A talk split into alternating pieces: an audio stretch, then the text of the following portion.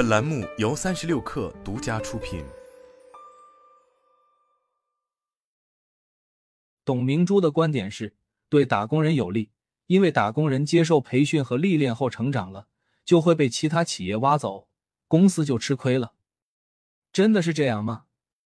董明珠其实之前在不同场合就讲过类似的观点，早在二零一五年他就抨击过，网上可以搜到。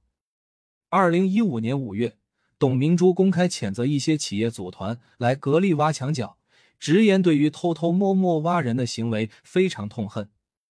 去年曾经有一家国内知名家电企业的领导带来一个班子来珠海驻扎挖我们的人，知道这件事后。格力电器派人去将对方打了一顿。你若是像足球球员公开转会一样，我们无话可说，但不要这样偷偷摸摸来挖人。”董明珠说道。一个月后，高票连任格力电器董事长的董明珠对于人才大量流失表露气愤。截至目前，格力已被竞争对手恶意挖走六百多人，超过培养人的速度，严重影响到格力的创新积极性。并且希望政府能重视此类事件，尽快出台类似人才转会的制度进行规范。二零一六年三月，董明珠火力全开，公开痛批美的偷技术的恶劣行径。很多企业不愿意自己培养人，就靠高薪把别人培养了十年甚至更长时间的人挖走了。不仅挖人，还偷技术，这方面我们感受最深。来源：董明珠抱怨被别人挖人偷技术。似乎在跌死老对手美的奥克斯。当年我看到这个新闻时就特别意外，人家来挖角而已，你怎么还打人呢？普通人跳槽，你要对标足球运动员转会，你这是要收转会费吗？现在咱清楚了，董明珠就是想收转会费。所以回到问题的本质，培训员工对谁有利？董明珠认为对员工有利。因为你在我这里干了十几年，我培养了你，我付出了那么多财力、人力、物力和时间，你拍了屁股就走了，那你下一个单位最少要赔偿我的培训费。这句话有对的部分，培养员工确实对打工人有帮助，得到历练的打工人自然可以胜任更高的岗位，拿到更好的薪资。但这句话里藏了一个信息，躲避了一个话题：员工的成长能换来合理报答吗？藏掉的信息是：既然员工的能力提升了，企业为什么不愿意付给他对等、符合他能力的市场薪资？一个老员工在你这里做了十年，如果在外看机会，并没有更好的薪资，正常人都是不愿意做出改变的。根据过去二十年猎头公司的经验，想要挖走一个在公司工作三年以上的员工，涨薪百分之三十是起步，百分之十五的涨薪很难挖得动打工人的。打工人会反问：“我为啥为了这个没准明年调薪就能拿到的薪资，冒风险去适应一个全新的环境？”一些念旧情或者职业规划比较稳健的打工人，甚至连百分之五十的涨薪都会拒绝。好了，按照董明珠的说法，格力的员工几个月内就能被恶意挖走六百人，到底是这六百人人人有问题，还是董明珠的思维有问题？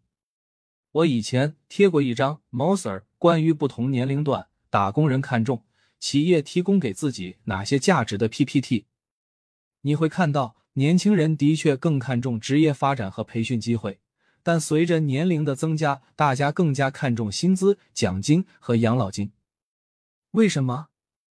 因为打工人成长是未来的钱，大家希望通过成长，在未来自己而不是只有老板可以赚到更多的收入。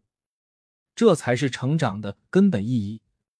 董明珠老师入职的时候，告诉年轻人不要看重钱，等员工成长了，又不愿意都提供市场水平的薪资，能力提升的员工拿着低薪还不能走，否则就是不感恩公司的培养。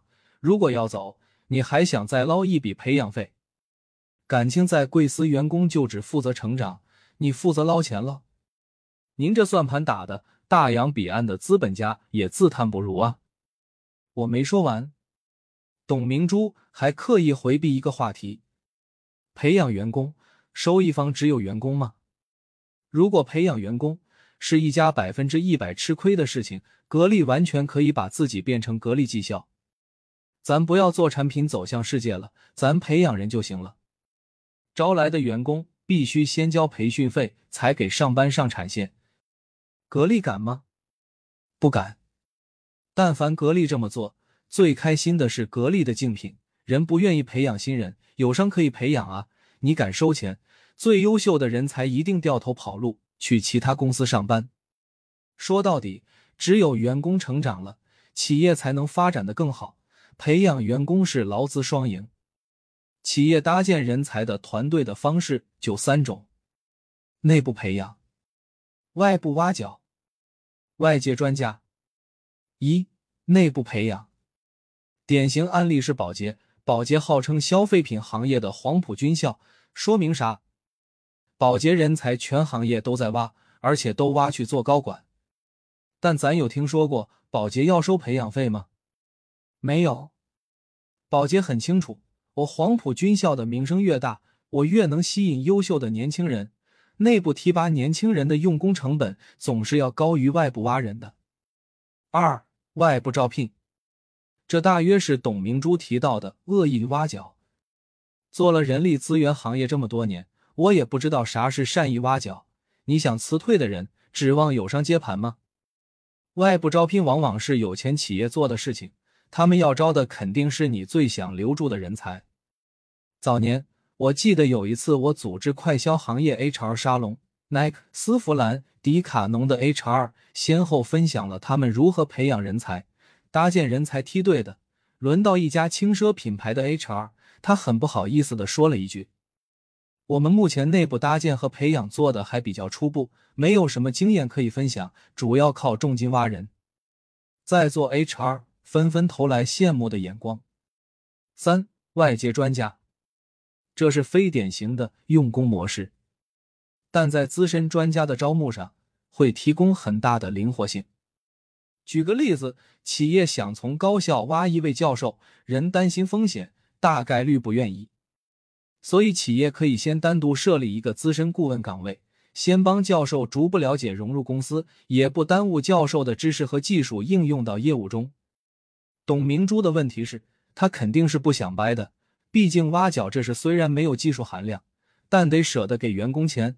他愿意 build 让员工成长，又并不愿意为员工的成长付出溢价。主打一个慈善，前半年我做的慈善，培养那些没有任何经验的新人，后半辈子你们做慈善，不求高薪，不求回报的给我干活。从孟雨桐的事情上就能看出来，董明珠知道市场上找网红带货非常贵，所以自己从综艺中捧出一个素人来做格力的网红，但是。精明如他，又不愿意为新人支付网红的身价，反而要求新人不看钱，甚至连副业都不让网红做，要求孟雨桐捧着一个价值几百万的金饭碗跟他讨饭吃。结果最后发现，劳动合同绑不住孟雨桐这样的新人，自己感觉吃了亏，又开始爆发了。董明珠这一代成功人士，这一代五十至七十这段时间成长起来的董事长。CEO 创业者的部分特征：一、没有安全感。这代人吃过苦，饿过肚子，所有天生没有安全感。他们觉得钱是自己吃苦挣来的，所以在分钱的问题上非常小气。董小姐试图用培养来降低员工的薪资，明明指望人干网红的工作。结果给的是应届生的工资，希望吃个差价。结果人小姑娘根本不接受 pure。而俞敏洪被称为“铁公鸡”的他，手下帮自己赚了北京几十套房的核心员工在北京买房，他仅仅愿意借钱，还把这事讲到了直播间，这吃相是相当离谱。可能在老俞的思维里，能借钱，在他这里已经了不得的付出了。这代企业家。太自信了，他们从来没想到自己是借着时代大势起来的，没想到自己沾了改革开放的光，就觉得自己厉害，是自己把事情做成了。其实，在上升的电梯里，你到底摆啥造型，并没有那么重要。但如今电梯下行了，他们依然秉承自己当年的思维，以这种思维教年轻人。什么叫刻舟求剑？这就是刻舟求剑。董宇辉事件和孟雨桐事件对我们普通人求职也是有启示的。我刚刚在视频号里录了一个简单的视频，讲过这事。如果我们有的选，我们应该加入一家传统企业，还是一家现代平台型企业？格力是传统企业，董明珠也是传统企业家。传统企业强调管理流程，英文里常用劳动力管理，他把你当成劳动力，强调企业运转中需要做到人人可替代。现代新型平台型企业，比如顶级律所、顶级猎头公司、顶级咨询公司，都是平台型企业，而他们也都有合伙人制度。这些公司无论宣传自己提供的是法律咨询、人力资源咨询还是战略咨询。这些企业很清楚自己卖的其实是人，是顾问。所以，如果你这个顾问太优秀了，业绩太好了，怎么办？升你成为合伙人，把公司变成你展现才华的舞台。你唱戏，公司搭台；你做业务的时候，公司给你配资源、配人。分钱的时候，你不再只拿薪水奖金，合伙人是可以从整个公司的利润里分钱的。